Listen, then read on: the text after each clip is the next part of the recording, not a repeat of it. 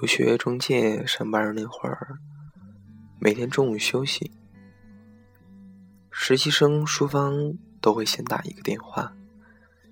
通话时间不长，最长的也不过三五分钟。通话内容不多，反正我听到的，除了嗯啊啊，就是寒暄和问候。问他打给谁，对方在哪儿。他都只浅浅一笑，一句不说。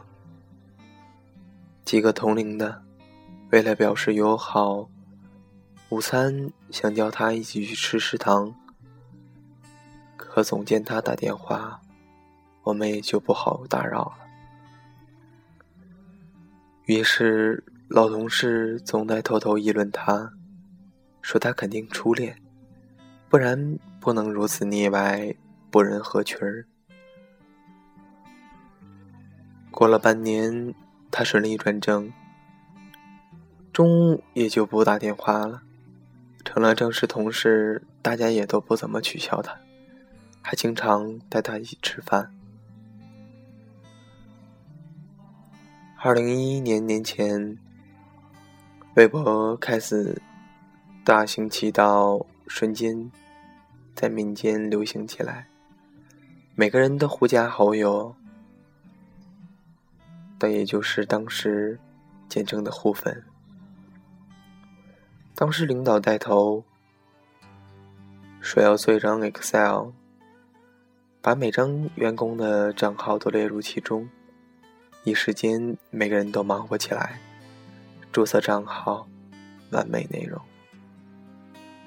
可最后部门统计，只有两个人。没有账号，一个是我，另一个就是淑芳。其实我早有账号，只是不想公开身份。可淑芳的原因无从知晓。那时微博还没实名制，所以我临时注册了一个马甲，发了几张深夜值班的照片。又附上几句煽情的文字，交了上去。无奈之下，淑芳也交了上去，但不是马甲，因为看他第一条微博是零九年一月份就有的，上面写着：“也许这样，我们就能更近了，对吗？”关注以后，从前往后扫了几眼。文字部分验证了他是异地恋，没错。而图片部分不是吃牛排、喝咖啡，就是泡酒吧、游江南。估计是向我们展示了他的奢华吧。当时有不少微博等着我去窥探，看了两页，我也没仔细想。可淑芳的微博一公开。同时对他的态度就全转变了，有的开始极尽讨好，有的开始故意躲避，有的则想孤立他，背地里说他纸醉金迷。如此反差，反倒勾起我的好奇心。没事的时候，我就特意多翻两页，从微博上又找到他连接微博的博客，溜进他的空间。看过他的日志，我才清楚，现实的版本并非每个人所想。淑芳来北京前是在广西念的大学，大学前则是在广西某个县城读的高中。她和男友结识也是在县城同一间高中。和男友早恋，她没敢告诉家里，两个人只是约好等高考的时候。报考同一所大学，至少也要在同一个城市。老天不支持早恋，这是他日志里的原话。结果那年第一志愿两人分都不够，他家没钱，只好随了二志愿，一所二流大学，离家不远。男生家里富裕，最终花钱找关系。上了预科。虽然还要再读一年，但毕竟还是一流大学，地处上海一线城市。十天半月，两人关系还好。时间久了，问题就出现了。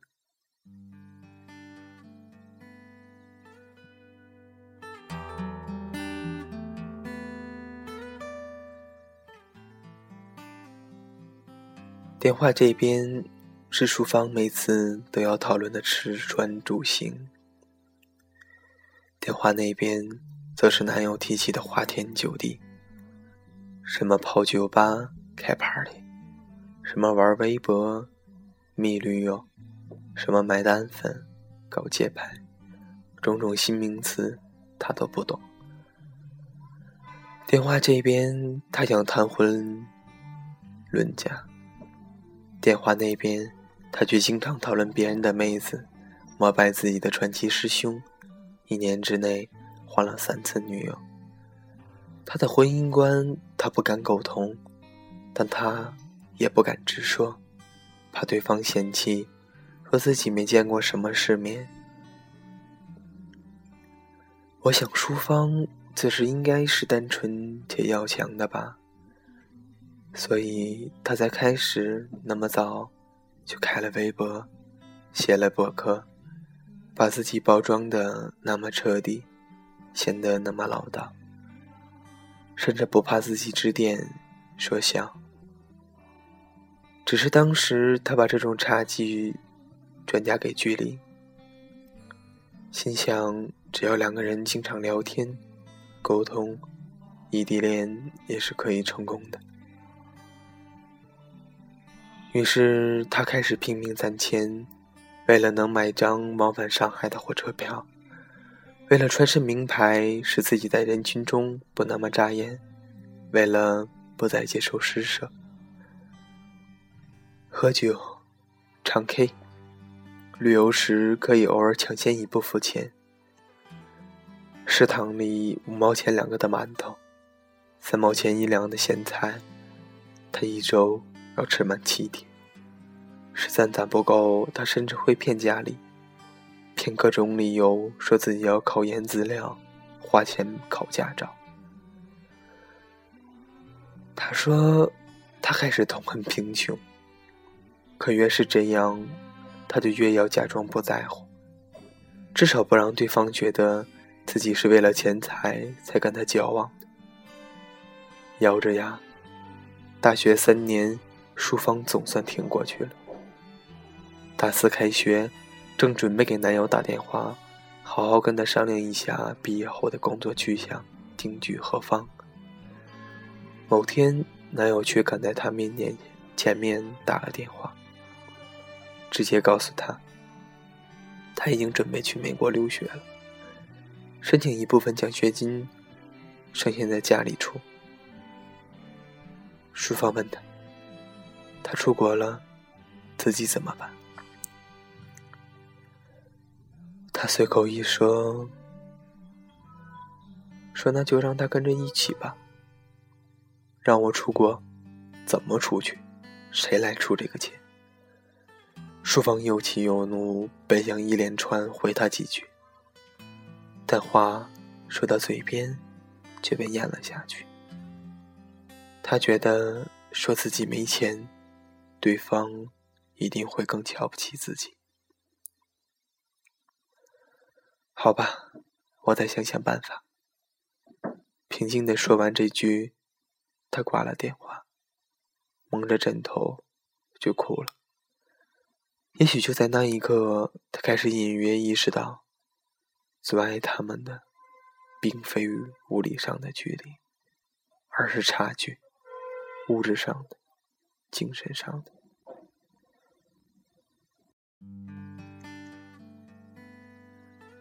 原本一个县城出身的两个人，因为家境不同，走出家门以后，各自的生活差距越来越大。一个江城海归，一个继续土鳖。这种差距让对方成山，自己成爱。这种差距。让他只能顺从，把自我压给对方。缺钱的年纪，爱总是那么真诚。为了初恋，为了五年的感情，他再次选择了卑微。毕业实习，申请去留学公司。看到这里，我才明白，当时淑芳来公司的目的，并不是为了找一份工作，而是想找些出国留学的办法。学习出国的种种道道，然后再想方设法自己把自己申请出去。别的办法也不是没想过，只是家里太穷了，父母都是老实的工人，每个月工资几千块而已。想来想去，既不违法，又能出国的门路，只有这一条了。他怕同事发现，怕被老板开除，所以不敢在电脑上聊天。每天都偷偷的给男友打电话，安抚对方别抛弃自己。他在想办法，可电话的次数越来越多，谈话的时间却越来越短。不知道怎样取悦于他。自己申请出国，这想法虽然高明，可工作越久。知道越多，他越失望。因为即便自己拿到了 offer，申请到了国外大学的奖学金，出国的花销也是力所不及。一张小小的出国机票，也是上千美刀，更别提什么资料费、中介费、生活费了。就算每天中午不吃不喝，他也攒不出。这笔巨款的领导，就这样又熬了小半年，直到某天想清楚一切以后，他提出了分手。分手的借口，连淑芳自己也记不清了，只记得电话这边，他陈述了一大堆以后，对方就默许了。接着问他还有别的事没有？他刚想回答，对方就挂断电话，连一句祝你幸福的话都没来得及说。收起手机，淑芳说自己没哭，也没有喝酒，因为第二天还要上班工作。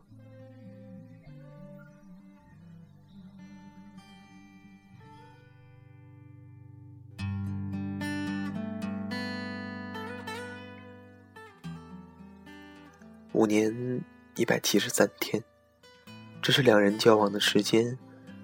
他当晚写在了博客里。他说：“直到分手最后一刻，两人都没再冒过矛盾，也没什么激烈的争吵，只是这些年，两个人渐行渐远了，就像两人之间的橡皮筋已被拉得太紧，超出了弹性系数，不是不可以在一起。”只是实在挨不住了，并不是我们克服了距离，也不是自己很穷觉得配不上的，绝对不是，而是无论怎么挣扎，拼尽全力，自己都追不上对方的脚步了。当人家兜里可以送他去名牌大学，自己却只能窝在小县城里的时候。当拿着辛苦攒下来的零钱，求同学换成整票，他们刨根问底，问你做什么的时候，当自己眼睁睁的看着这些钱消失在小票窗口、酒吧柜台，消失在十块钱一瓶矿泉水的旅游景点，还必须强颜欢笑，假装不心疼的时候，当自己本打算去他的城市，他就想要出国。措手不及。他问自己怎么办，他却冷冷的说一句：“那就一起出去。”当彼此渐行渐远，甚至连对方的背影都捕捉不到的时候，我想，我们终于丢掉了在一起的那些理由。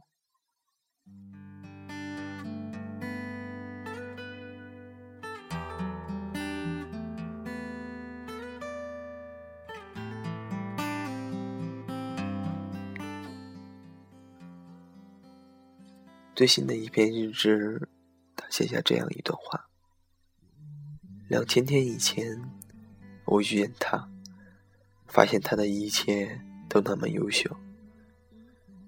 两千天以后，我离开他，他的一切还像从前一样，只是我再也触不到了。原谅我，我实在太累。原谅我再也跟不上他的脚步。原谅我，曾有稚嫩、无奈、卑微的青春，爱过他。关掉博客，我又翻了翻他的微博。他第一条微博，还是那段文字。也许这样，我们就能更近了，对吗？他最后一条微博是一张非主流的自拍照，背景应该是某间酒吧或者 KTV，旁边那个男生应该是她前男友。再看一眼最后一条的时间，两千一零年十二月二十五日，去年的圣诞，距如今正巧一年。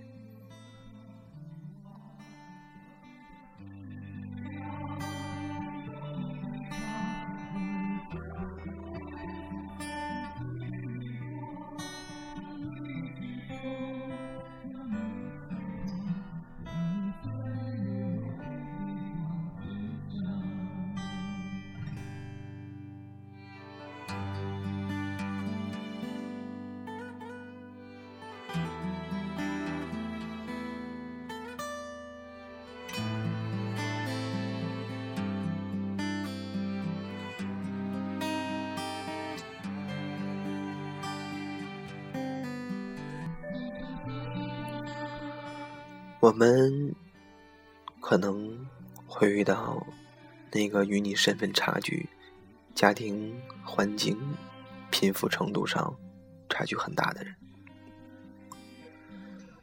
但是你们因为爱情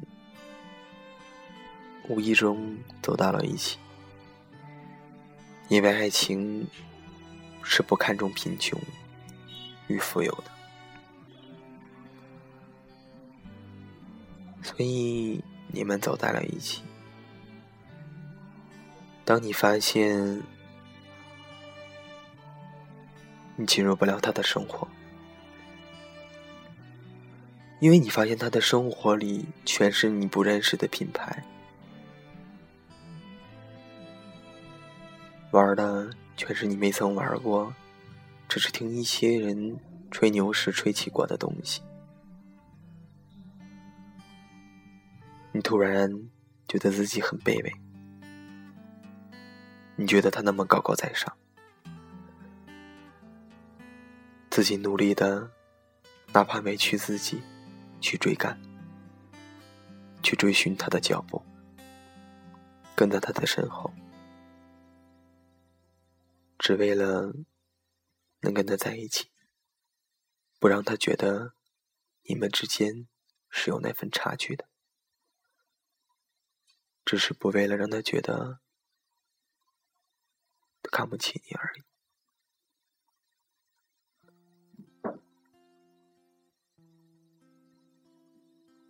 也不知道为什么，当我看到这篇文章的时候，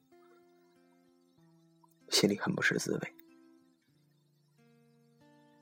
突然想起了那时候的我。不知道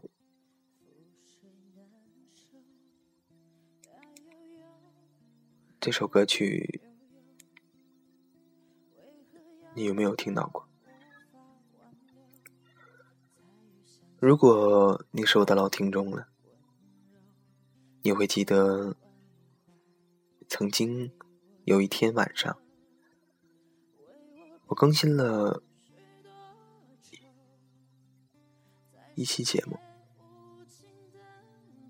说的是我自己的故事，用的就是这首《让我欢喜让我忧》。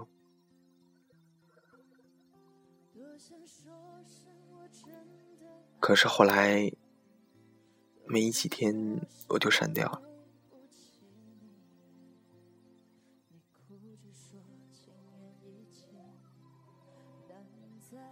不知道你是否还在听着我的电台？不知道你是否还还思念着我吧？可能已经都成为过去，多变了。可是看到这篇文章之后，我突然想起了。纪梵希这个东西，曾经那个让我不知道纪梵希是什么东西的时候，我还那么傻傻的那么说。现在觉得自己那时候的我好单纯。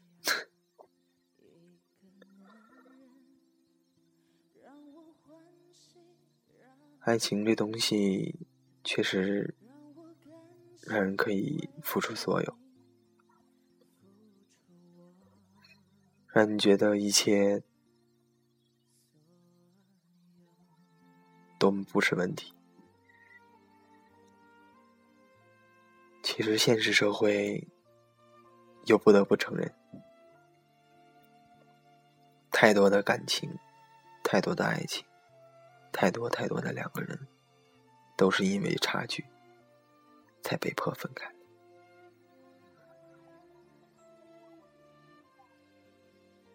没办法，父母之言，终于天。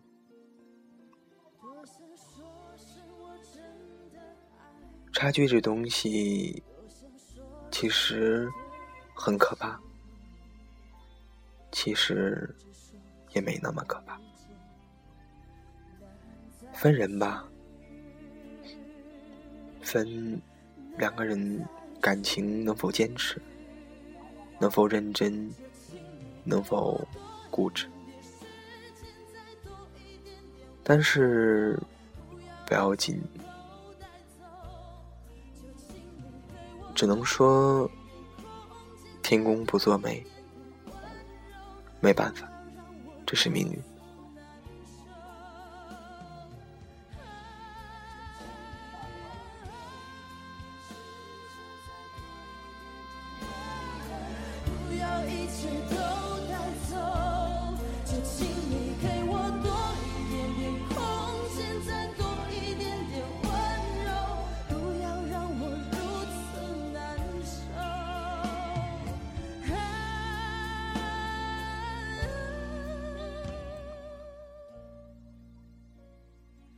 嗯，录这篇文章，就是看完这篇文章之后，突然觉得很有感触，因为见过，也经历过，因为差距打败的爱情，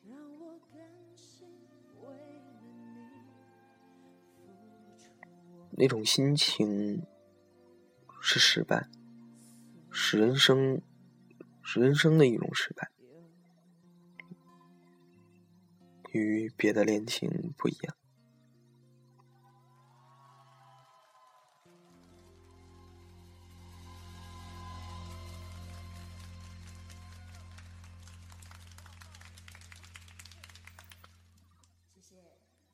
嗯，这期节目呢，抱歉，跟听众说声抱歉吧，环境可能不是很好。嗯，而且嗓音什么的也都不算太好，因为嗯感冒还没有完全的好，但是因为又要到了该发节目的时候，所以说我就还是录了出来，希望大家不要介意。